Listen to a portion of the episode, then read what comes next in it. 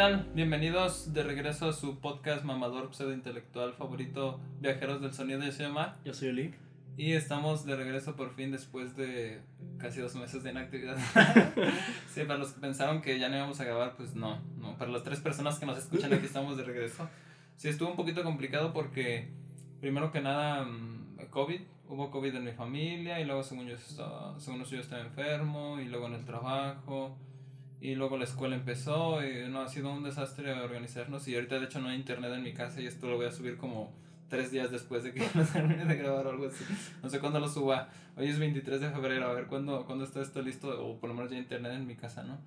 Este, han sido pues circunstancias un poquito complicadas, así que si nos siguen escuchando por ahí, pues se los agradecemos. Es eh, muy valiosa su, su escucha, aunque sean pues muy pocas personas las que nos siguen pero pues sepan que seguimos aquí todavía y estamos preparando pues grandes cosas para este año, ¿no?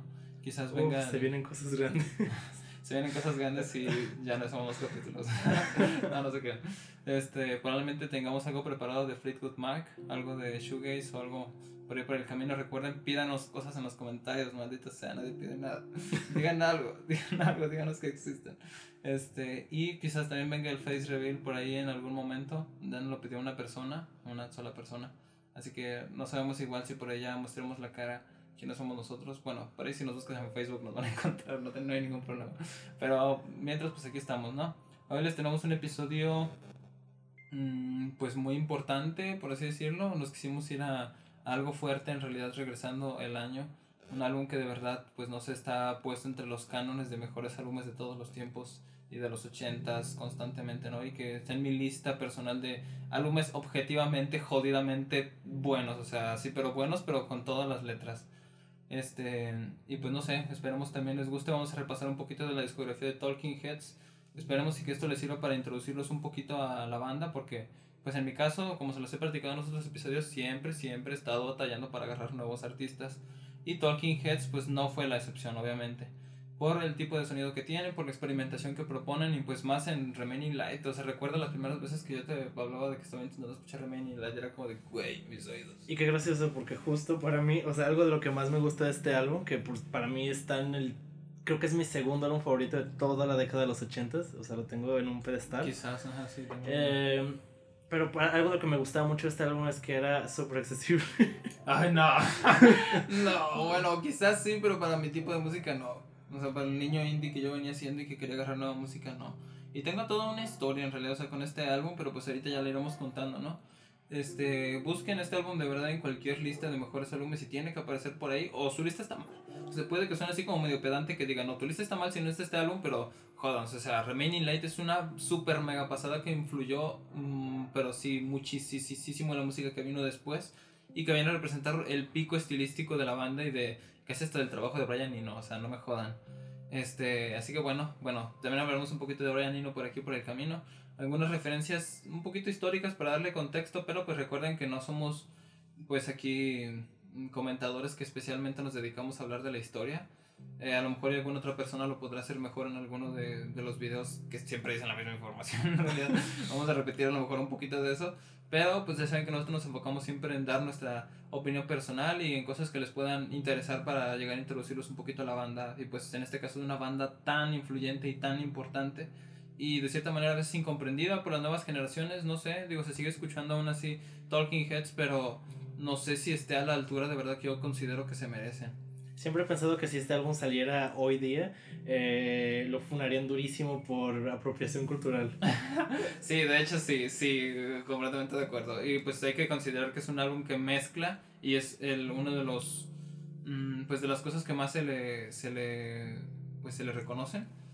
Mezcla funk, rock, new wave con eh, música africana, así que... Afrobeat, eh, percusiones africanas, de hecho algo que me gusta mucho de este álbum es que incluso utilizando ese, ese, esos elementos de ese tipo de música, el mismo David Byrne dijo que no querían hacer como solo una copia de eso, como que, ah, mira, estoy usando estos elementos, sino que querían usarlos para crear algo totalmente nuevo y distinto. Y sí que lo lograron, porque no suena para nada a música africana o algo así. Suenan los elementos, pero no es algo que escucharías y dijeras, ah, claro, esto sonaba en África hace tiempo. O, un artista negro ya hizo esto, nada. Que sí, o sea, lograr incorporar de verdad elementos muy distintos a la música es una cosa, ajá, sí, y que queden muy cohesivos es muy, muy difícil. De hecho, gracias a este álbum, por lo mismo, al principio no fue tan popular por el, el, el el séquito de fans que ya tenía Talking Heads, que era más basado en. basado. En, en rock y, gente que escuchaba punk y ese tipo de cosas. Pero gracias a este álbum ganaron un montón de fans nuevos. Fans nuevos que eran más. Este, escuchaban más cosas como RB, hip hop. O sea, es, que eran cosas más. Es que no, no sé si está bien decirlo, pero orientado a música negra, pues literal. o sea, agarraron un nuevo, un, un nuevo séquito de fans totalmente. Entonces amplió muchísimo este, los, la, el público, el público de The Talking, Heads. Así que pues, pues bueno, de aquí estamos dando algunas referencias sobre el álbum y todo esto para que se den una idea y para que se vayan animando a quedarse escuchando un ratito. ¿no? no olviden decirnos qué opinan sobre, sobre Talking Heads y todo esto que viene por el camino, ¿no? El tema precisamente de la apropiación cultural, que a lo mejor no lo habremos planeado tan, tan aquí esquematizado en el, en, pues en nuestro previo, en nuestra preparación del programa. Bueno, quise hacer un poquito del tema que podremos tratar en este, en este episodio. Que pues sí, o sea, por ejemplo, lo pueden checarse. Si a lo mejor tú me dirás, Eli, que no, no me la pasa recomendando canales o algo así aquí, porque pues parece que en realidad no tenemos criterio propio o algo así. Pero chécate, chéquense el video de Music Radar Clan de apropiación cultural. O sea, lo que yo voy a decir a lo mejor será casi lo mismo. Ya hace un montón que lo vi, pero recuerdo que se mi propio no lo vi. No, está muy bueno. No, tengo idea de qué habla. Y justamente era por el, por el escándalo, entre comillas, que hubo con. La Rosalía la Rosalía. la Rosalía con, con el flamenco. La apropiación del flamenco, si era justo apropiarse del flamenco y todo esto, lo cual es, oh, ese maldito. Es, ¿qué, generación tan estúpida, o sea, lo suficiente. No soy, no soy de las personas que argumentan siempre que generación de cristal generación estúpida, pero malditos, sea, no son conscientes de lo que la mezcla de las culturas ha generado en realidad y se enojan porque una persona junto. Bueno, a lo mejor y se podría a la, a la crítica simplista de decir que es reggaetón y reggaetón juntarlo con algo, oh Dios, qué asco, o algo así. Ay Dios, pero no, o sea, hablar de apropiación cultural y más aquí con Talking Heads creo que pues no podrá ser mm, válido, no sé, digo. Eh, el resultado que da en este caso y en el caso de muchísimas otras formas de expresión artística es una forma nueva, en realidad. Es... Aparte, bueno, no sé, es como también diferente, ¿no? Porque en el caso del flamenco, pues sí es este un tipo de música más tradicional, es folclore, pero tradicional, por así decirlo. Y en hablando del reggaetón, que podrías decir como que, ah, es que es de la cultura latina, pues no, realmente porque podrías decir que es un, folk, un folclore como más popular, pero no viene de, de una tradición realmente, no mames. O sea, e, e incluso el mismo reggaetón viene de, de güeyes tratando de, de hacer reggae, pero totalmente distinto, entonces de todos modos está basando en algo más. Y si vas con ese tipo de argumentos, todo el rock es apropiación cultural del, del blues y de música negra. De hecho, toda la música popular. O sea. Pues sí, en realidad, o sea, e, es tan simple como darse cuenta de qué es lo que escuchamos hoy en día para saber que es una tontería decir que la apropiación cultural es algo aplicable a, a Talking Heads o a, o a Rosalía, a cualquier otro que venga por el camino. Sí, yo creo que la única forma en la que podrías denominar algo apropiación cultural de verdad es que alguien, no sé, por ejemplo, le ponga mariachi algo y diga, ah, yo inventé esto, güey, yo creé esto. Es como, no, güey. O sea, pero si usas ese tipo de música o guapangos o lo que sea de cualquier otra cultura, pero obviamente sabes, o sea, dices, ah, güey, lo saqué de esto, pues no tiene nada de malo. Pues es este, lo que dices, estar mezclando géneros, estilos, o sea, no tiene nada de malo. Sí, pues este, chéquense el video de Víctor, pero bueno, aquí una, una piedrita que se le por el camino con esto de la apropiación cultural aquí cosas para rellenar el programa. ahora se queda. Este, vamos entonces ahora sí con, con Talking Heads, con la discografía y a platicar un poquito de cómo los conocimos. Primero que nada, pues no sé, no sé si ya te acordaste tú, Eli. dos minutos para acordarte de, de cómo los habías conocido. Yo a Talking Heads los ubico porque obviamente están entre las listas de mejores y de tienes que escuchar y de bla bla bla. Que fueron las primeras referencias que yo tuve para comenzar a introducirme de cierta manera en la música culta. De hecho, por ahí tengo un cuaderno, creo que los tengo aquí en este montón, estamos en mi cuarto. Este, aquí tengo un montón de cuadernos y en la parte de atrás tengo escrita mi lista de álbumes que iba a escuchar y anoté la lista de los 500 álbumes de los 25 últimos lugares de la Rolling Stones. Bueno, de los 25 primeros lugares. Sí, 25 primeros lugares. Sí, como que qué raro elegirlos. no, 25 primeros.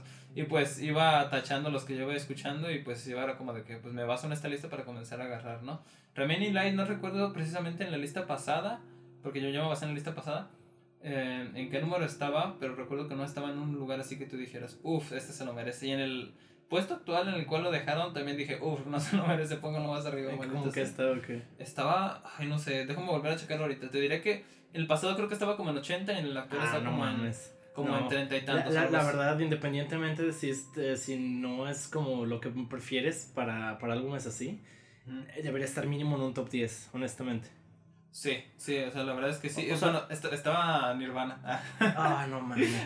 No. Sí, creo que estaba Nirvana, no me acuerdo muy bien. Bueno, yo, yo también lo estoy viendo solo como la época de los 80s, pero ya metiendo de otros, pues no sé, estaría difícil. Pero en los 80s mínimo top 10 o top 5 sin problema. Número 39, está el número 39 actualmente.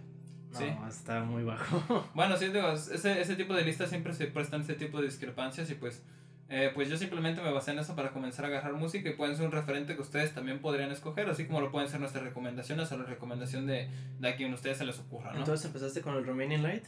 Empecé con mm, mm, mm, Talking Heads, este, el 77. Ah, la verdad Sí, me parece un con buen lugar para empezar con ellos, honestamente. No me encantaron.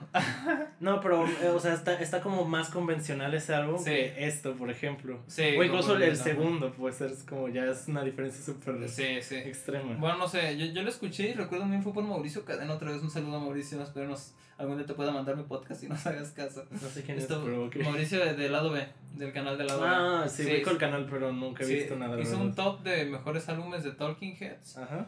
Y entre esos mencionó el 77 y entonces mencionó el, el número uno, el Fear of Music. Así que primero me escuché el Talking Heads 77. Este, me lo descargué, uy, todavía ni siquiera utilizaba Spotify, lo descargué así como todas las canciones de YouTube. Me fui, les copié el link y me descargué en MP3. Mataste tu celular a virus por escuchar Talking Heads. No, eh, no, y así me lamenté, me acuerdo bien, iba a la escuela de música, yo bien feliz. Y recuerdo que lo, lo intenté escuchar muchísimo y dije, y después de mucho rato dije, ay, no, esto no está chido. No, ni, sé siquiera, si- ni siquiera Psycho Killer. no, obviamente Psycho Killer sí, pero esta, tiene que ser la gran excepción que siempre se habla cuando hablamos Sí, de... sí, definitivamente. De, de- hecho, o sea, podrías no conocer nada de ellos, pero a huevos escuchar esa rola. Claro, o sea, y de, de hecho, ya lo había escuchado antes, pero no sabía Que era de dónde. ellos. Ajá, yo no Ajá. sabía que era de ellos ni nada por el estilo, es, es parte de la cultura pop ya como tal. Sí. Este, aunque sí me, sí me terminé enganchando más tarde con canciones como mm, The Book I Read, este, First Week y Last Week. Uy, qué buena canción, First Week, Last Week. Uy, no puede ser, me encanta esa canción. Bueno, pero en aquella época no. O sea, sí fue como de. mm, Los eché a un lado y la neta. Bueno, la neta, es la primera vez que digo la neta aquí en el programa. Ay, estoy sacando el lenguaje de la chaviza. Lo que pasa de no grabar en dos, en dos meses. La verdad es que este, me adentré bien a Talking Heads hasta mucho tiempo después. Yo considero que hasta cuando te fui contigo, un día que fuimos a jugar videojuegos a tu casa y te dije, güey, ya le agarré el pedo al Remaining Light y... O sea, es- o sea, me hizo el mind blow de mi vida. Bueno, no sé. ¿Y tú qué dices? Mm, ah, la verdad, sigo sin recordarlo. Es que me pasa como, como cuando hablamos de Pink Floyd. e- Es de que, pues yo nací obviamente y esta banda ya era así grandísima. Era como, no mames, nunca has escuchado Talking Heads. Pero no recuerdo con qué empecé, honestamente. Probablemente empecé a escucharlos con Remaining Light o con, o con el Speaking Tongues, pero no me acuerdo, honestamente. Pero a mí sí me gustaron desde el principio, la verdad. Es que, bueno, a mí se me hicieron como muy. Como que tenían algo muy chido, o sea, porque no sonaban a nada que había escuchado en este momento. Pero este, estaban muy accesibles como para escucharlos. Y algo que, algo que en lo, en lo que me baso en este álbum para decir eso es que, aunque tiene muchísimas capas y tiene muchísimas cosas como más complejas, al menos desde la forma más primitiva de verlo, por el puro beat, por, la, por las puras percusiones, el puro ritmo de bajo, te engancha bien cabrón. Eso Sí. para mí es algo que se me hace, que es lo que lo hace muy accesible. Porque incluso si no estás prestando atención a la música, el puro ritmo te, te mantiene ahí y eso se me hace muy Sí, chido. exacto. Pero la neta no me acuerdo cómo los conocí. Pues, cómo es- empecé a conocerlos. Que por cierto, ahorita hablando de, ahorita que platicabas de esto, me estoy acordando de que no, no, hemos, no hemos aclarado en realidad Talking Heads a qué género pertenece o dentro de qué cosa se mueve. Pues está cabrón, o sea, su primer álbum, o sea, su, su primera escena empezaron como tipo post-punk, o sea, los metían, los metían en ese tipo de, de casilla, pero Ajá, la ve- verdad no... ve- Venían bebiendo mucho del punk, tengo entendido en realidad. Y, y sí, sí, eso sí, eso sí sonaba más a eso, pero pues los metían normalmente como post-punk, pero pues no suenan realmente Mm, a pues no, en realidad no. O sea, terminan como encajando más en el New Wave, por así decirlo, a la, a la, a la corriente esta que viene sí a agarrar cosas del punk y cosillas por ahí, pero vamos a bailar mejor, o sea, no vamos a hacer desmadre, mejor vamos a bailar, así que póngale bajeos sabrosos, un ritmo acá, este, bien acompasado siempre para que se pueda bailar, ¿no? Es como la, la gran diferencia, la, la, integración de los sintetizadores, por ejemplo, también es algo que caracteriza muchísimo al, al New Wave, y pues no sé, este, el Remaining Light en este caso es muchísimo más experimental, como se los digo, bueno, ya como se lo dijimos, eh, bebe muchísimo de las percusiones africanas, nigerianas específicamente. Recuerdo que el día que estaba viendo el episodio que le hicieron en Historia de la Música, lo tenía en, en la tele y, y, llegó la parte en la que decía, se basaban en percusiones nigerianas y mi hermano se empezó a reír. Dijo, ¿qué carajos es eso? ¿Por qué, ¿Por qué, mezclan percusiones, percusiones nigerianas? ¿En realidad eso funciona? Y yo dije, no sé, lo voy a escuchar. Poco después también del episodio de Historia fue cuando escuché por primera vez el Remaining Light. Este... Pero bueno, el, también hay que tomar en cuenta de que este álbum, el Remaining Light, tiene sus influencias modernistas, como tal, o sea, influye también el, ese tipo de solos que tienden a volverse ruido, inclusive hasta el minimalismo de, de Overlord, ¿no? Por ejemplo, o sea, con lo que termina. Y como ese viaje que en realidad pues se configura con tanto baile, con tanto sonido, con tanto movimiento, después con menos, después con más, para terminar en esa oscuridad tan profunda es como, ay Dios, o sea, es algo muy difícil de hacer en un solo álbum, o sea, moverse de esa manera y no decir esto no queda inconexo, no queda completamente feo o algo, sino fuera de géneros o algo por el estilo. Sí, y ya hablando un poco como del inicio de la banda, supongo, para presentarlo un poco. Eh, la banda siempre estuvo liderada por David Byrne, es el vocalista y el guitarrista, y pues al principio el que componía todo realmente. Sí, al principio. Eh, no sé, David Byrne es todo un personaje, la verdad, es totalmente un frontman. Sí, de hecho sí. Es de, hecho, de hecho me encanta porque es un frontman que no es carismático en el sentido de... Ah, ¿Cómo decirlo? No es alguien que te imaginarías siendo carismático, de hecho es súper incómodo, pero eso es lo que le da tanto a su personaje. Sí. Eh, como iniciaron es de que David Byrne y el baterista Chris Franz estaban, eh, creo que estaban estudiando lo mismo, algo, de, algo, algo de arte o, o, diseño, no sé, algo, algo relacionado con eso. Y se conocieron y empezaron a hacer, este, empezaron a tocar juntos, estaban haciendo, uh, empezaron con covers y cosas covers así. Covers de Velvet Underground, aquí vienen otros hijos de, de Velvet Underground. Literal, y, se nota la verdad, se nota muchísimo. es como, ya leeremos episodios de Velvet Underground, pero eh, entre los fans de Velvet Underground encontrar hijos de The Velvet Underground, es como las yo referencias de yo Literal, todo. todo. Las referencias, un hijo de, de The Velvet Underground, aquí está otro, maldito sea, Así que podemos encontrar otro grande influenciado. Ya le haremos episodio, ¿eh? por cierto, a lo mejor a lo largo del año o algo por el estilo.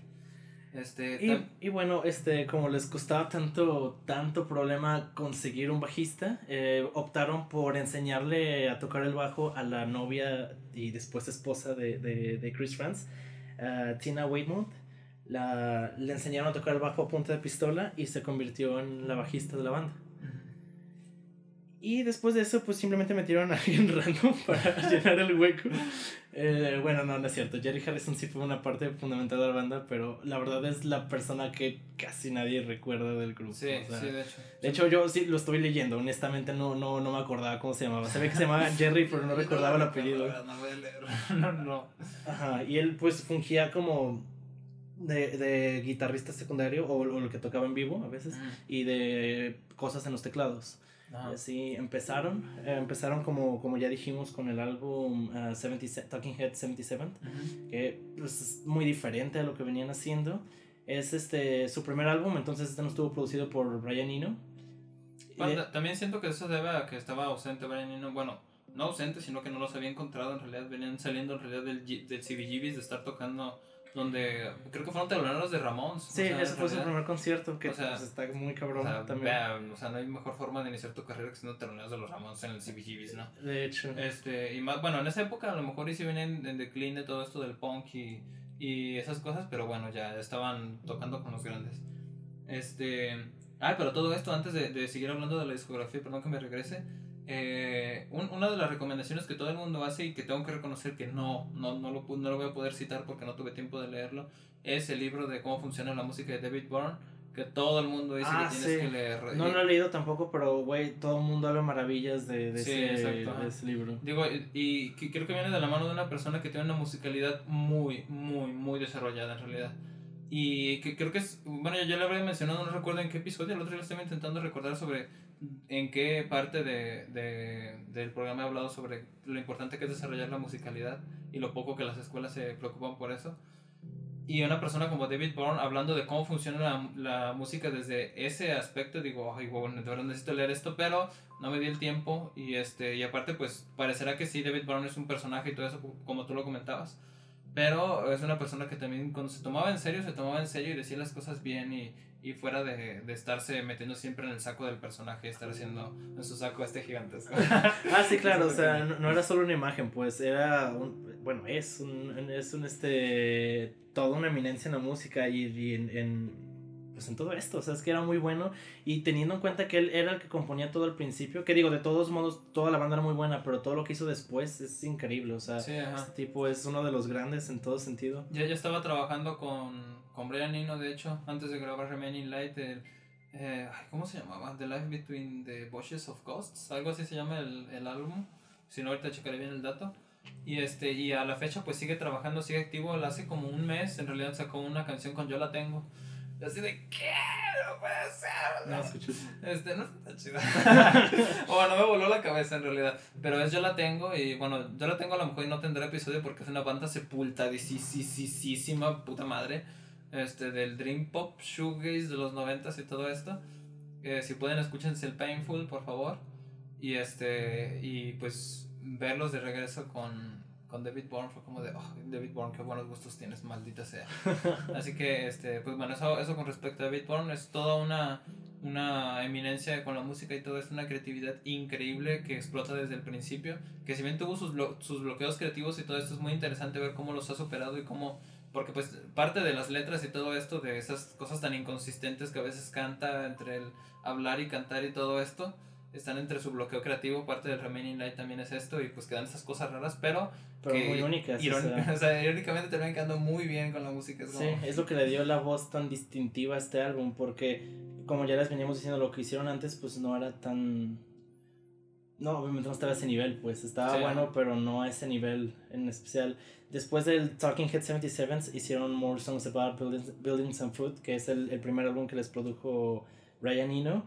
Y me acuerdo que hace poco me habías hablado de, de que estás escuchando ese álbum, ¿no? Ajá, fíjate, tengo, que hablar de este álbum porque me voy a basar. Ah, no, este álbum es un, es un maldito álbum muy infravalorado en realidad, yo lo considero. O sea, es, es, un salto muy grande el que hicieron desde el Talking Head 77 al More Songs About Food, Buildings and Food. Siempre lo digo al revés. Sí. Y este, es un trabajo que pone muy, muy, muy al corriente a Talking Heads con el trabajo de las coloraturas que pueden hacer. O sea, se, se pierden a lo mejor un poquito de, de, esa onda tan, pero tan, pero tan bailable, pero experimentan con los colores, con los timbres tan, tan dulces, que creo que lo, lo, la única forma de la cual puedo describir este hombre es una cosa muy dulce, de verdad, es muy, muy, muy claro, los sonidos, los sintetizadores aparecen, entran y salen, la, los timbres que utilizan, que seleccionan para las canciones son como de, ay, no sé, maldita sea. Este, déjame mm, checar aquí la lista de canciones para saber exactamente qué. Estoy de acuerdo contigo. Recomendarles. Pero este sí entiendo totalmente por qué está tan infravalorado. Porque se basa en cosas que aunque están, están muy interesantes, que es lo que estás mencionando, no son tan fáciles de apreciar como las otras cosas en, ah, en, este álbum, por ejemplo, en el Remaining Light y en lo que vino después. Y aparte de que está entre dos álbumes muy queridos por, por el público de, de, Talking Heads, que es el Talking Heads 77, que para mí tampoco es mejor álbum que, que, que este, de hecho. Y el Fear of Music, que pues sí, no mames, fue como el primer álbum de ellos en, explotar durísimo. Yo, yo, yo personalmente sí considero mejor a, more, mejor a More Songs About Building and Food. Yo que el, que el 77 sí. Sí, que el 77 sí. Yo sí, Lo, yo sí lo considero yo, yo también estoy de acuerdo. O sea, y bueno, sí, de verdad, sí, como tú lo mencionas sobre que es más difícil apreciar los detalles de las coloraturas que agarran y todo eso y puedes decir, Omar, ¿qué te refieres con coloraturas? ¿Y qué te refieres con esas cosas tan abstractas a lo mejor de entender? Porque cómo relacionas algo Em, visual con algo auditivo en realidad. ¿Cómo, cómo relacionan los colores con la música? Escúchenlo, maldita sea. Ya luego me dicen, ok, ya entendí. Si necesitan eh, de verdad una referencia fuerte para entender a qué me refiero con los colores y la música, escuchen In the Flowers de Animal Collective, del álbum Water Post Pavilion. Es la canción perfecta para explicar cómo funcionan los colores en la música. Es la canción más colorida, maldita sea, que he escuchado en mi vida. No, no, no, he, encontrado nada, ni siquiera de estas canciones de More Songs About Ay, título largo. More songs about buildings and food. que no habla de buildings y food en todo el maldito álbum. La portada es una chulada. Chéquense, me encanta esa portada, pero bueno. Cero de 10, no hablo de construcciones ni de comida. pues no, de hecho no. Vamos a bajarle puntos por eso. Ah, pero no, no se crean. El, el, álbum de verdad es muy bueno. Si tienen una oportunidad, chéquenselo. Pero presten mucha atención en Artist, Artist Only. Maldita sea esa canción. Uy, no sé, hace rato la estaba escuchando otra vez y es increíblemente buena. Maldita sea. Los timbres que tiene están muy bien seleccionados. Este, y sobre todo escuchen Stay Hungry, la versión original, no la versión de 1900, bueno, la versión de 1977 no, que viene en la versión de lujo, en la, la versión del álbum. Es una canción exageradamente colorida, bueno, a mí me gusta mucho. Este, la selección de los sonidos, igual como se los digo, es muy buena. Y eh, yo la considero una de las mejores canciones de Talking Heads, de verdad. Bien sepultada en un álbum que la mayoría de fans se brinca o dice, pues está muy regular, algo por el estilo. Y que creo que, si bien no, no explota características que los siguientes álbumes sí, pues tiene lo suyo y tiene, no sé, un encanto que, que lo hace especial. Así que den una chequeada. Sí, sí, vale mucho la pena. Pero de vuelta, si, si lo estás escuchando cronológicamente, creo que muchos eh, aplican algo que en, los libros te da mucho, de que lo... Los, los, los, los por así decirlo.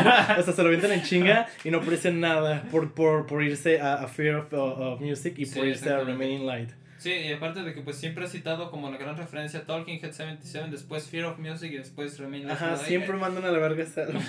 Así que bueno, si yo, yo, les recomiendo que le den una checada, vale 100% la pena. Así que bueno, después de este sigue el, el álbum que a mí me, me introdujo, entre comillas, a, a Talking Heads, el Fear of Music. Pero, perdón, ¿qué ibas a decir? ¿Ibas a decir algo? No, nada, solo le iba a introducir literal sobre el Fear of Music. bueno, Fear of Music hay que seguir. segundo álbum que, que les produjo Brian Eno yo diría que este es el primer, o sea, la, banda ya era famosa desde antes de este álbum, pero creo que este fue el primer álbum así que fue un, un boom significativo para la banda, que por cierto no es absolutamente nada de lo que de lo que provocó el siguiente álbum de este, pero este fue el primer boom en el que ya pusieron a Talking Heads como algo muy serio, por así decirlo. Sí, ajá, viene a pegarse un poquito más al funk, al post algunas personas hablan del post-punk y todo esto como Ay, no sé, a mí, no me suena tantísimo eso. Me, me apego muchísimo más al funk, a las cosillas por ahí, los sí. tan profundos que utilizan. Pues, escuchen. pues que es lo más representativo para mí, es como los ritmos no convencionales, al menos dentro de lo que era el rock. Entonces, sí, yo diría que está más apegado a eso más que el post-punk, pero pues, hoy en día la verdad también mucha gente quiere meter post-punk en absolutamente todo, aunque tu banda no tenga nada que ver con eso. Ah, les dijimos en el episodio de J Division. Ah, sí, sí, literal, güey, o sea, todo el mundo quiere poner, no, güey, es que esto es super post-punk, ¿por qué, güey? ¿De qué hablas? pues sí, de hecho sí, digo, no, no sé, a lo mejor te diré que las partes más oscuras de esto como Drugs, no sé, Electric Guitar, que quieren sonar a esto, pero no sé, o sea, bueno, de cierta manera este álbum ya viene con como, cargado con las influencias que vendrían a aflorar por completo en Remaining Light, como esas sonoridades oscuras, eh, los, lo, el, trabajo de loops que ya se estaba como que comenzando a gestar, esas, esas canciones que se, que se generan como con jams, y la cosa que dicen todos los lugares donde siempre hablan de, de, de Remaining Light eh, los jams que se hacían encima de Ice Simbra, que es la canción, la canción con la que hablan, escuchas, está buenísima, eso sí. Sí. Y pues bueno, tomamos en cuenta que el jam pues es una forma de improvisación arriba de, de una base, en realidad. Y pues gracias a eso comienzan a sacar pues cosas nuevas. Es un proceso creativo que utilizan muchas bandas, por ejemplo Black Midi, sé que es de los que así hizo todo Schlagenheim.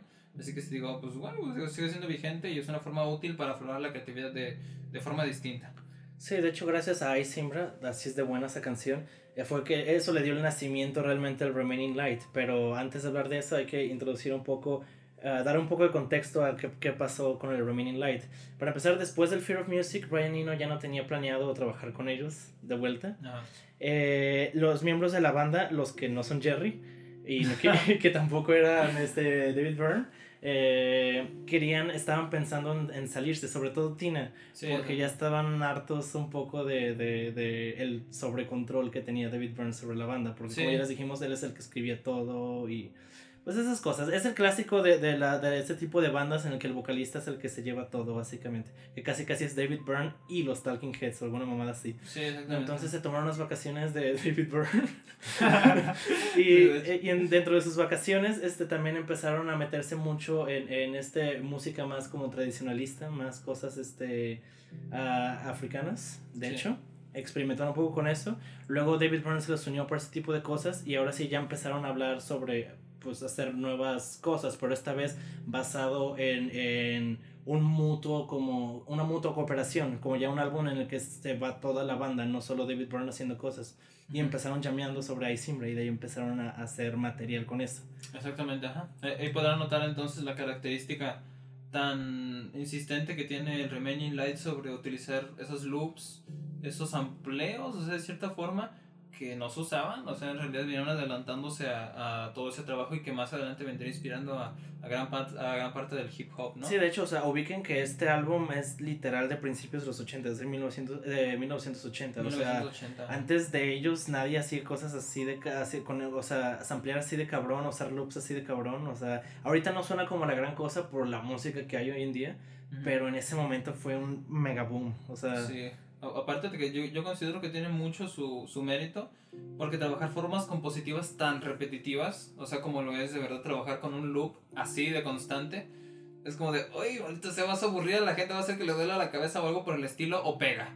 O sea, una de dos. Es muy fácil que, que, que una cosa así muy aburrida. Y también es de lo que más les doy reconocimiento, porque con forma, de, o sea, con puros loops, con puros ostinatos así, lograron este, hacer un álbum no solo tan, tan intenso por todas las capas que tiene, no solo tan complejo, sino tan accesible en el sentido de que este es, uno este es un álbum así que está como mil veces en platino, este álbum era muy popular en la época, o sea, y ahorita más, o sea... Sí, ajá. Pero no sé, digo, de verdad que estoy apegado. Recuerdo que una vez te lo dije, güey, o sea, de sí, verdad. Sí, yo, y estoy contigo, o sea, ver una rola tipo como Once in a Lifetime y saber que era una rola que así la movió bien duro en, en, en todos lados. Es, es, raro de pensar que una rola así era algo popular, era algo que se tomaba en la radio. O sea. sí. o bueno, no sé, que, que recuerdo que tú me dijiste que buena época para estar vivo, así que sí, pues, no sé. Y no quiero decir, ah, es que los tiempos mejores tenemos mejores gustos. No, pues es que, o sea, todavía música muy buena, pero más bien que esto haya sido popular en ese sentido, que estuviera en televisión y en radio, eh, sí está muy cabrón. O sea. Sí, ajá. Y pues viene a definir también cierto hito de la música de los 80 lo, de, lo, lo mismo lo reconoce este David Bourne Mismo motivo por el cual el nombre de, de, este álbum, primero que era Melody Attack, fue cambiado a Remaining Light porque Melody Attack no sonaba nada contundente, aparte de que no era un disco puramente melódico. Era un disco muchísimo más. Mm, no sé, no melódico. o bueno. Pues es que no sabría si decirlo armónico, pero no era tanto viéndolo de una forma horizontal, sino vertical, por todas las capas que tenía. O sea, sí, sí dirías es armónico, pero no viéndolo desde una forma eh, ¿cómo se dice? Como, no, no, ah, se me fue la palabra, académica, pues, no de la forma así, pero... Sí, ajá. Digo, el, el, el casi casi es, es contra, contraproducente, ¿no? Será como mm, pleonasmo, no sé. o sea, no sé, se, se, contradice la idea de lo melódico con lo de los loops, porque vas a hacer melodías encima de un loop, o sea, tu melodía es un loop, pues entonces no es una melodía. O sea, si dices, si pones esto en en cualquier clase de armonía de la escuela de música porque acabas de poner sol, si, sol, si, sol, si, sol, si durante 20 compases. O lo decimos, esto es monótono.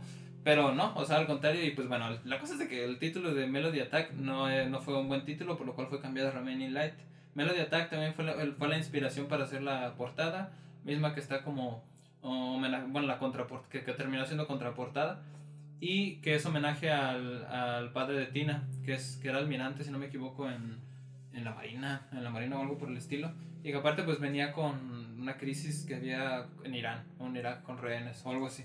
Ahí, siguiendo un poco con, con, la historia, obviamente después de que sacaron demos de, de, de estas jams que estaban haciendo antes de, de sacar el álbum, eh, fue que Brian Eno se interesó otra vez como, ok, sí, sí quiero trabajar en esto, esto se, se, ve que va a ser algo muy cabrón, quiero trabajar en esto.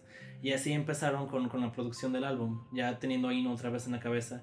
Sí, ajá. Y pues es muy interesante, hablando también del, del bloqueo que, que, que eh, David Byrne tuvo con este álbum, eh, tuvo un bloqueo muy cabrón al momento de escribir las letras e incluso las melodías de las voces en rolas como Once in a Lifetime.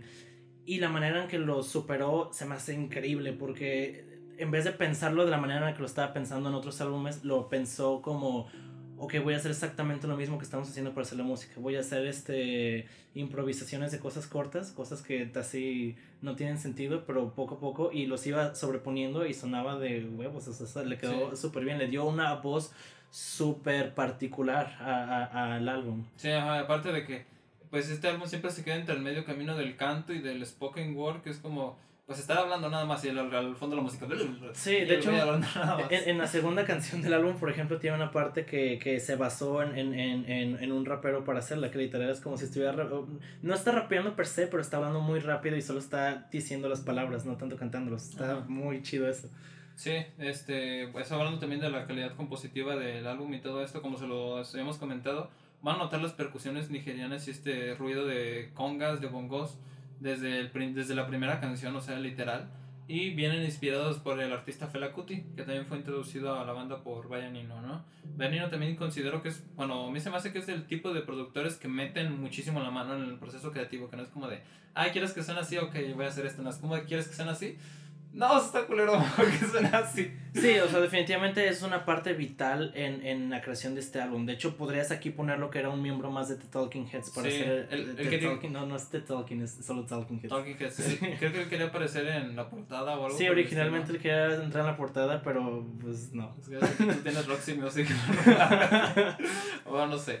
Este, el, no sé si en, eh, creo que fue en el video del Shoegaze, también habíamos hablado de Brian Eno, creo que por ahí lo mencionamos un poco a la pasada. Brian Eno pues ya tenía Roxy Music como tal antes de, de, de, de, estar trabajando como productor. Él poco a poco se fue adentrando y pues tiene un, fue demostrando un gran talento como tal, ¿no? Este también es un gran pionero del, del minimalismo.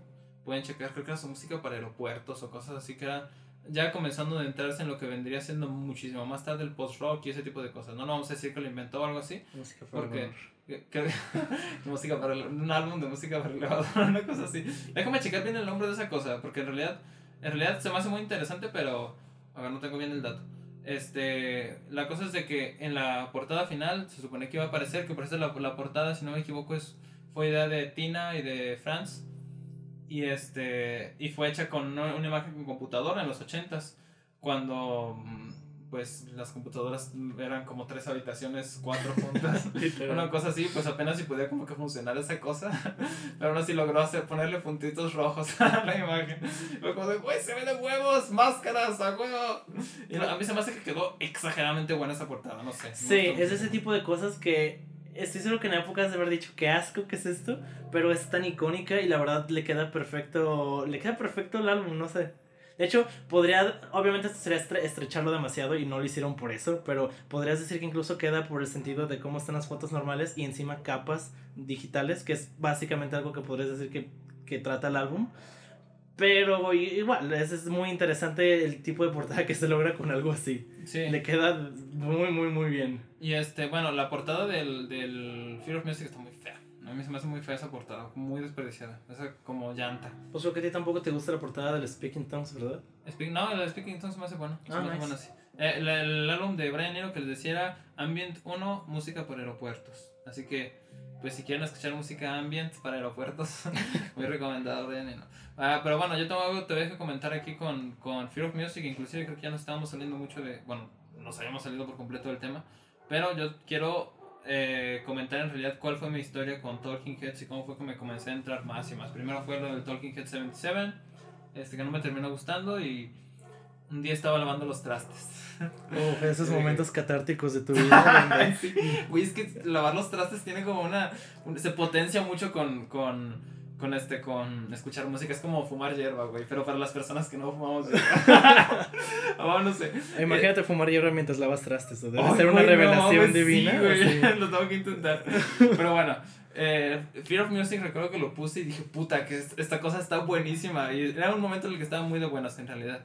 Eh, Talking Head se termina como que figurando eh, al final de una depresión horrible que tuve que no me dejaba escuchar absolutamente nada que no sonara profundamente melancólico o con ganas de me voy a matar, hijo de su puta madre. Y pues en realidad no era algo accesible que pudiera, pues, como que estar en mi vida en esos momentos, no lo sé. Yo soy muy cursi para escuchar música, ya se los he dicho. Y pues Talking Heads no tiene una vibra para nada cursi, no. este, lenta, reflexiva, introspectiva. No, bueno, si acaso a lo mejor lo último del, del Remaining Light, que pues sería de Overlord y eh, eh, ay, ¿Cómo se llama esta canción? Solo lo diré tal vez en temática, porque incluso en música no se me hace para nada así. Pues sí, ajá. Y este. Y pues la cosa es de que en esa época no. Y uno de los primeros logros de haber superado eh, mis enfermedades mentales, bueno, a lo mejor sigo trabajando todavía en eso, pero fue entender Talking Heads. Fue de las primeras cosas que hice, lograr salirme de mi loop de música deprimente de Car Seat Headrest eh, todo el día desde que me levantaba hasta que dormía. Y comenzar a escuchar música nueva fue como para mí como un no puede ser, estoy renaciendo. Y Talking, fue encabezado por Talking Heads en realidad, redescubrir Remaining Light y decir, maldita sea que es esta cosa. Y Speaking in Tongues, oh, el día que también entendí Speaking in Tongues fue como de, ¡ah! ¡Qué exquisito! De verdad, qué cosa tan ay, no sé, tan rica de verdad, que pues, me estaba perdiendo porque no tenía la sensibilidad en ese momento para apreciar algo como esta, ¿no?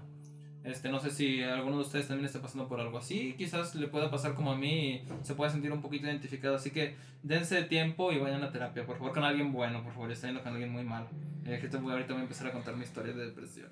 La cosa es de que, qué buen álbum, Fear of Music, excelente para entrarse en Talking Heads, es el álbum que yo recomiendo para que comiencen con la banda, no con Remaining Light. Este, y le recomiendo muchísimo Heaven, una canción buenísima que casi suena como balada, una cosa así. Es una cosa que no tiene en realidad Talking Heads. Este, Electric Guitar me gusta muchísimo, a pesar de que a lo mejor tendré que decir que no es muy buena. Pero en realidad es que todo el álbum es muy bueno. O sea, también les diría que este, Series me encanta. Este, Drugs, ay, qué buena canción. no sé, o sea, de verdad escúchenselo. Pero para no, no, no, seguir aquí con mi ensalzamiento exagerado con Fear Music, seguimos con, con chupándose la Remaining Light. seguimos sí, sí, hay más álbumes que chup. no, la portada, tengo, tengo que seguir hablando de ahora de la portada del Remaining Light. Me encanta la imagen que tienen de, de las expresiones que tienen en cada uno, porque siento que representan de cierta manera también el contenido de la música. La mirada primero medio queriéndole rayar a la locura de de David Byrne y a un lado que no sé si Jerry está ahí. No sé y también la mirada de Tina también que está como, con el poker face ahí. O sea siento que muestra también como un poquito de desagrado a algunas de las caras que está por ahí un poquito de seriedad que también termina abarcando el álbum. Viene desde esa profunda es el profundo movimiento y la locura del sonido a, a el este sentémonos a hablar un momento y reflexionemos. No sé, o sea, bueno, no, no a un grado sumamente profundo y minimalista y todo esto, pero sí al estilo Talking Heads, que es algo muy interesante, ver el estilo eh, de una banda, cómo se representa de esa manera, ¿no? Así que bueno, este, eso con respecto al apartado, em, pues de la portada, la contraportada, como se los, no sé si se los dije, si ah, sí, la, homenaje a, al papá de Tina, los avioncitos rojos, tuve la, la oportunidad de tener la, la, versión en vinilo del prensado original. Yo sé cuando fuimos a la casa de, de, Pula, un saludo Pula si me estás escuchando. Y, ah, no puede ser. Inclusive la versión original suena increíble. No la remasterizado, o sea, la, una versión comprada en los 80s cuando salió Remaining Light del papá de una amiga mía. Eh, Pula, otra vez un saludo, que tiene una colección de vinilos increíblemente buena y hermosa y preciosa de, de vinilos originales que se compró en aquella época. Este, así que también la, el papelito que tiene adentro tiene las imágenes con los colores invertidos.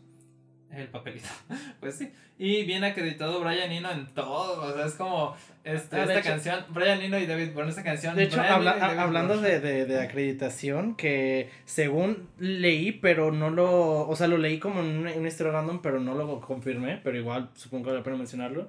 De que, bueno, como ya les habíamos dicho, este álbum nació como de, de también del enfado de, de, los miembros de la banda que no querían que David Byrne fuera como la única imagen y querían este, participar de manera más activa en la música, que fue lo que pasó en, en este álbum pero según tengo entendido las primeras versiones del álbum están acreditadas a Brian Eno, David Byrne y los Talking Heads. Sí. Y estos güeyes se super emperraron con David Byrne y se le hicieron de pedo y David Byrne se defendió diciendo, no, güey, fue culpa de Brian Eno, yo no quería poner eso.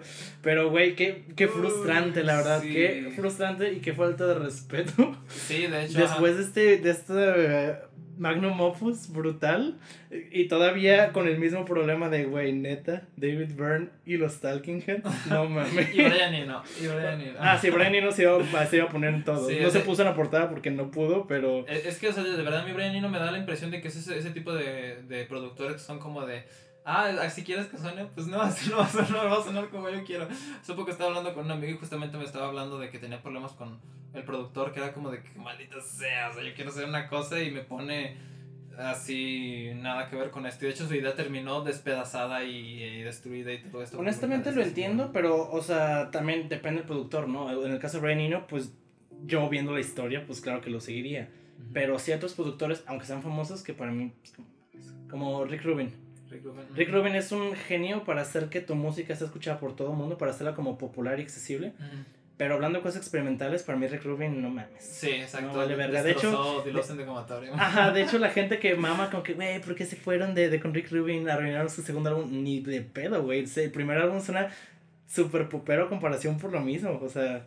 Ajá, sí, exacto. Pero Rick Rubin estuvo también con los Chili Peppers, ¿fue él? Con los Chili Peppers. Ah, pero, pero no, los, no los produjo, o sí los produjo. Sí, el, primer, el, primer, el, bueno, el primer álbum que todos consideran de su época, eh, o sea, que fue el, este, Blood Sugar Sex Magic, que obviamente no es su primer álbum, pero es cuando empezaron a ser populares, fue por Rick Rubin, ah, obviamente. Va, este, Rick Rubin sí también trabajó. Sí, lo último que supe de él fue de, ah, y digo, hacer un comentario sobre esto en el video de Strokes, porque trabajó con, con ellos en, en la producción del último álbum de The New Abnormal. Es cierto que le salvó mucho el sonido. Y también con los Arctic Monkeys viene la comparación estúpida de quién es mejor, Arctic Monkeys o The Strokes. Es que sí funciona, aunque por ejemplo, ya hay, este, aunque nos estamos un poquito del tema, Rick Rubin se me hace más alguien que sí se mete solo en la producción. Se mete mucho y obviamente cambia el sonido del álbum, pero solo en la, en, la, de producción. Pero Brian Eno sí es alguien muy metido incluso en, en la parte musical, no solo en la producción. Entonces sí, tiene más peso, pero también pues, Brian Eno. O sea, también supongo que ese güey era un simple, ah, ¿no te gusta? Pues vamos a la verga. Sí, ajá, pues les ayudó a Slowdive a producir dos canciones a los morritos de Slowdive, maldita sea. Que a, mí personalmente me encantan, que es como de, oye, pero Sync quedó medio culera. ¿Cuál está chida? Adiós. o no sé, no, no me maten por decir que Sync de, de Slowdive está fea. No pero ve también, por ejemplo, su. su. Um, uh, su participación en, en, en, en, los álbumes de David Bowie es también de, güey, no mames, güey. Bueno, pues sí. Sea, de 10, no mames. Bueno, sí, pero bueno, ya, ya en algún otro momento volveremos a retomar esto con Brian Nino. A lo mejor iremos a empezar Roxy Music. Ah, no se quedan, no. Quiero escuchar Roxy Music, no, no se quedan. Bueno, ¿quieres hablar ya de los, del tracklist? Ajá, vamos con el tracklist porque se está haciendo tarde y, y tengo cosas que hacer. Va, entonces el álbum abre con Born Under Punches Qué, Uf, qué, rola, qué, no, ya sé, qué, buena, qué forma de abrir un álbum, güey, al chile. Sí, o sea, desde el primer momento, el primer sonido que escuches con el ¡Ah! Esa cosa es como de ¡Güey, sí! Pero dale más fuerte, o sea, ¿por qué estás tan bajito? No, eh, súbele maldito Brian Nino. Empieza perfecto y te deja te dice exactamente de qué va esta madre. Este usa todos los elementos. Básicamente, los elementos que podemos decir de todas las rolas, con, con esta rola lo abre una, una rola base de loops simples, pero con un montón de capas. Tiene ritmos increíblemente pegajosos. Eh, muy basado en coros. Está muy, muy, muy, muy, muy, muy verga. Sí, este, chequen, es un, es un loop de cuatro compases, el que se escucha en toda la canción. Y es difícil de escuchar, o sea, lo tengo que decir así. A mí me costó trabajo, en realidad, porque me cansaba mucho de estar escuchando siempre. Bueno, eso.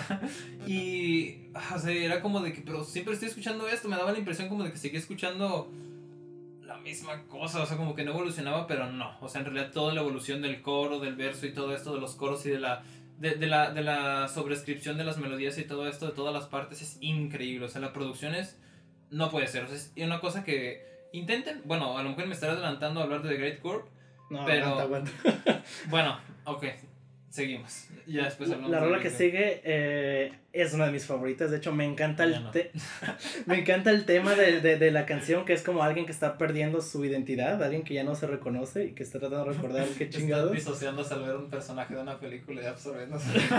literal, literal. Es una canción de eso, ¿eh? no, y sí, y de hecho uh, tiene one-liners que me super maman, como Changing my shape, I feel like an accident. Está verguísima. La letra me es de las pocas que la letra me gusta eh, como en un general, no solo como por partes así. Y la rola se me hace muy buena. La neta, yo no sé por qué a ti no te gusta. No sé, o sea, es, es buena, es muy buena. Este, pero, pero es de lo que generalmente esquipeo porque sigue The Great Scorpio. Es como, ya dame The Great Scorpio. Bueno, sí, la neta, la rola que sigue la matan todo. Pero, güey, qué buena rola, me gusta muchísimo. eh, sigue The Great Curve, que, joder, para mí es mi canción favorita, no solo del álbum, sino de todo Talking Heads. Y es muchísimo decir porque son una bandota increíble. The Great Curve lleva todo lo que dijimos a niveles obscenos, así, obscenísimos. Lo, lo, más increíble que yo considero de esta canción es todo lo que está ocurriendo al mismo tiempo. Ajá, exactamente. Es increíble. Creo que esta es la, me atrevería a decir que es la canción que tiene más capas sobre capas. Sí, exactamente, ajá. Es, es increíble. Y, y como todos, todo suena cohesivo y no suena como una plasta de ruido. Así sí, de hecho, algo que también me mama es que el coro está basado en, en, en, en muchas voces, literal. Bueno, el estribillo está basado en, voces corales. Está muy de huevos. Y aquí tiene la, la participación de Adrian Bellew en la guitarra, haciendo los solos entre cada, cada parte. Ajá. Son este dos o tres solos creo y de hecho la canción termina con uno de sus solos. Y joder qué bueno qué, qué bien le quedó la guitarra distorsionada con lo que habíamos dicho basada casi en ruido. Muy muy buena. También tengo entendido que David Byrne le dio tres intentos a, a, Adrian Bellew para grabar eso y creo que lo hizo como en el segundo intento pero dijo si en tres intentos no lo haces pues vamos a agarrar cualquier Chale pero o sea es increíble también cómo mete esos elementos modernistas estas cosas que tiendan al ruido y todo esto que pues es como de vean hasta mi, mi álbum tiene modernismo, tiene cosas así que no estaban tan presentes a lo mejor en la música de los 80s y en la música mainstream como, del, como de los Talking Heads como para que pegara. Sí, o incluso el, el, la combinación también de que es algo tan relacionado con el rock, pero que no suenen como tratando de calzar los huevos, sino que suena súper orgánico, está muy, muy, muy, muy cabrón.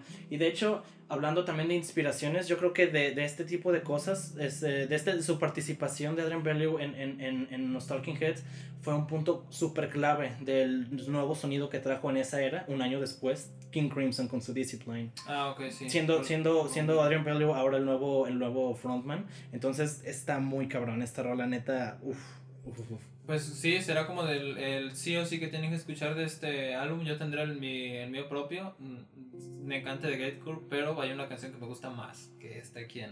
Y Omar está mal una vez más. Pero bueno, la canción que sigue es Once in a Lifetime, que es la, la rola insignia del, del álbum. Es este, una rola, no sé qué es más reconocido, si la rola en sí o el video, porque las dos la quebraron bien duro. Yo diría que el video será, ¿no? Pues yo creo que sí por toda la cantidad de parodias que tiene, porque incluso hay parodias de eso que no usan la rola, pero eh, ah, usan el video. en este, tanto en el video como en la canción, este David Byrne se basó en un este predicador para iniciar los versos de, de la canción y uff, está muy chido, es como una crítica a, al materialismo, no tanto, no tanto al, al, al, al a, ¿cómo se llama esta estupidez? No tanto al capitalismo, sino al consumismo desmedido y, y, y a... Y um, Ay, viejo, eran los 80. O sea, si supieras lo que sí. sí, de hecho, en toda la rola están describiendo a este güey que, que, o sea, no, no tiene nada como llegó a tener tanta mierda y cómo lo está perdiendo y está teniendo una crisis de identidad. Sí, exacto. está muy chido. También hay partes muy chidas en la rola donde dice cosas como que el tiempo no te va a esperar y el tiempo no va a dejar de pasar. Está muy, muy de huevos. Sí, es el, la sección instrumental es increíblemente bueno. Esos sonidos como acuosos que los representan muy bien en el video, que son como. No sé. Wow. La línea de bajo es súper icónica. Dum, dum. Ajá. Dum, dum. Ok, pues no sé, escúchensela también. Bueno, escúchense toda la Probablemente esta canción, y me atrevo a decir que si nadie ha escuchado este álbum no reconoce Talking Heads, probablemente cuando escuches esta canción vas a decir, ah, la escuché en algún lado. En algún lado la no la había escuchado yo, fíjate. ¿No? No. No mames. O sea, se me hace muy raro porque neta es tan icónica, está tan metida en, la cultura popular en general que sí se me hace raro que nunca O a lo mejor sí, pero no le había prestado atención. Tanto esto como Burning Down the House se me hacen rolas que no puedo creer que nadie haya escuchado o que no recuerdo haber escuchado. Yo tampoco lo había escuchado antes. No mames. Bueno. Houses in Motion. Rolo También, por este tipo por, este tipo de rolas te digo que para mí la primera mitad es así brutal. O sea, no, no hay ningún punto flojo del álbum, pero, güey, no mames. No sé, o sea, Houses in Motion es. No sé, e, es, eso, es, eso es parte del soundtrack de mi vida del momento, así de. Uh, pinche depresión me la peló. así me sentía, fue como de. Ay, me sentía tan genial conmigo mismo. Y este, no sé, o sea, esos sonidos que tiene no, no, no me hacen pensar de otra forma que no sea caminando como un hijo de perra con lentes por la calle. no sé, se me hace una canción increíble, los sonidos que meten con los sax y todo esto. Eh, ay, no sé, son, son tan buenos. Tiene un solo de trompeta también por ahí todo distorsionado y también que tiende el ruido a todo esto. Y el loop que también mantienen a lo largo de toda la canción es característica de todo el álbum y pues increíblemente producida también. O sea, a lo mejor estamos repitiendo lo de cada canción, pero bueno. Es que es lo que te digo, desde Por Under Punches tienen todos estos elementos, pero eh, ah, es que neta no hay ninguna canción que a mí en lo personal se me haga mala o lenta o menos chida que otra, la verdad. solo unas que son mejores como The Great Curve. Pero bueno, después de Houses in Motion sigue Seen and Not Seen. Otra rola que me mama muchísimo desde la letra. Es como uff, uff, uff, uff, uff. Sí, a mí se me hace muy chida por el, la calma con la que se desarrolla la canción. No sé, es, es tan calmada y es como, sí, escucha la rola, cálmate. O sea, es como, es como comenzando a introducir a la, a la oscuridad que viene después en las siguientes canciones pero no, no, te, no te baja del tren así de, de, de sentirte súper follamadres como, se, como, te, como yo me siento en Houses in, Motion, ¿no? Sí, o sea, no baja el tono de golpe, o sea, es gradual y está, se siente bastante bien. Después, Listening Wind. Listening, güey, güey, esta es mi canción. No, sé, por qué, no sé por qué siempre que escucho esta rola me acuerdo. La No, no, no, no, me gusta mucho, me gusta muchísimo. Ah, de hecho, creo que es de las más reconocibles en una primera escucha. Pero no sé por qué siempre que la escucho me acuerdo de Talk to the Wind de, de King Crimson y, y, tengo como esta paja mental de, de, estas dos canciones, aunque no tienen nada que ver ninguna con otra, ni musicalmente ni en letra. Sí, ajá. Y este, a mí me encanta ya por, el, por, el, por la atmósfera que genera en todo el, el álbum. En realidad es una oscuridad que no se veía venir para nada cuando comenzó el álbum. Ajá. Si, si no tuvieran la maestría creativa para para llegar a esto sin que sonara abrupto es como, no sé, es increíble. Aparte de que la letra, me gusta mucho. O sea, en realidad, aunque puede, puede resultar contra, muy controversial y el mismo motivo por el cual la dejaron de tocar en vivo, creo que no sé si en realidad hayan tocado alguna vez en vivo, habla sobre Mojik, un este, nativo que ante la invasión de los estadounidenses, este decide ser algo impulsado por el viento que viene como representando la sabiduría de su pueblo derrotado, o sea, y todas sus tierras, eh, todas las tierras que les quitaron y todo esto, consigue armas de fuego, consigue una bomba y la deja, o sea, inspirado en todo esto, no, no la historia no cuenta más de, de ello, y el libro narrativo que tiene haciendo referencia al viento y todo esto, y el coro, maldita sea, la sección rítmica, no es tan chida, pam, pam, pam, pam, pam, pam, pam, pam, pam, pam. Ay, no, es increíblemente buena. Esa, esa sequedad que tiene el timbre de los instrumentos y cómo entran los demás. Y a venir con a generar esas atmósferas oscuras, ay, es increíble. Para terminar desembocando ahora sí en la oscuridad completa que es eh, The Overlord, ¿no? Sí, de hecho, un poquito nada más para, para decir de cómo va el cambio gradual de, de, de, de del tema, pues, de la atmósfera que está creando este álbum como tú ya lo habías dicho, son tan buenos que este tipo, en, en, o sea, en papel, en concepto, hacer algo así probablemente pudo haber matado toda la mitad que sigue del álbum. Sí, Pudieron haberlo hecho mierda, pero no, y le da muchísimo carácter más al álbum, porque no es como, no es como la, la misma rola o el mismo tema mil veces, sino que sí, sí hay desarrollo, hay un desenvolvimiento del, de, de, de, los temas y, de, y de, del sentido de, de, la música, está muy chingón. Y The Overload, pues diría que es la rola más oscura en ese sentido. Tengo entendido que este, se inspiraron en Joy Division para hacerla, pero la, la, cosa aquí eh, irónica es que ninguno de los cuatro lo había escuchado, según es lo que leí. Aunque honestamente se me hace muy difícil de creer, considerando de dónde vienen, o sea, considerando el, tipo de música que empezaron a hacer, que ninguno de los cuatro haya escuchado, o que ni siquiera Brian Eno, de todos, ah, que ni Brian Eno los haya escuchado, o sea, o que haya puesto algo de eso, se me hace una mamada. Sí, yo también pienso lo mismo, exactamente. Pero, si es verdad, la neta te pone a ver, te pone a pensar en con qué fidelidad uno puede imitar algo a base de puras descripciones, porque la historia original dice que, que, estos güeyes solo se basaron en lo que decía la prensa y las críticas sobre Joy Division para hacer la música y wow, o sea, muy, muy, este, muy acertado, porque suena totalmente así y lo mejor, así como estaban usando elementos de música africana y no suena a música africana, lo mismo aquí, o sea, suena a, a, que, oh, esto podría parecerse algo de Joy Division, pero no suena a, ah, güey, esto es literal Joy Division. Sí, claro, o sea, faltan los elementos típicos sucios que a veces tienen con el bajo, ese bajo tan, tan, que se mueve tantísimo, que hace tanto, no ruido, pero sí que, se, que hace tanta presencia. Que tiene tanta autonomía sobre los demás instrumentos. Sí, y, y logran hacer esa, esa, esa atmósfera tan densa, tan profunda. Ay, no sé, es... es y ese, ¿cómo llegamos a esto? O sea, si, si se pueden escucharlo con atención, es como, ¿cómo llegamos a esto. O sea, como llegamos a esta cosa tan oscura de haber estado de taca taca taca tan tan taca taca taca tan tan y que no haya sonado así una cosa así desagradable y que tú digas, ay, no, de verdad. Es un, un, un gran, una gran prueba de la creatividad de Talking Heads, David Bourne, de este de Brian Eno también, obviamente, y de pues como tal de una obra que que yo considero que debería estar más encumbrada como tal, como de las mejoras que se han compuesto en la historia siempre.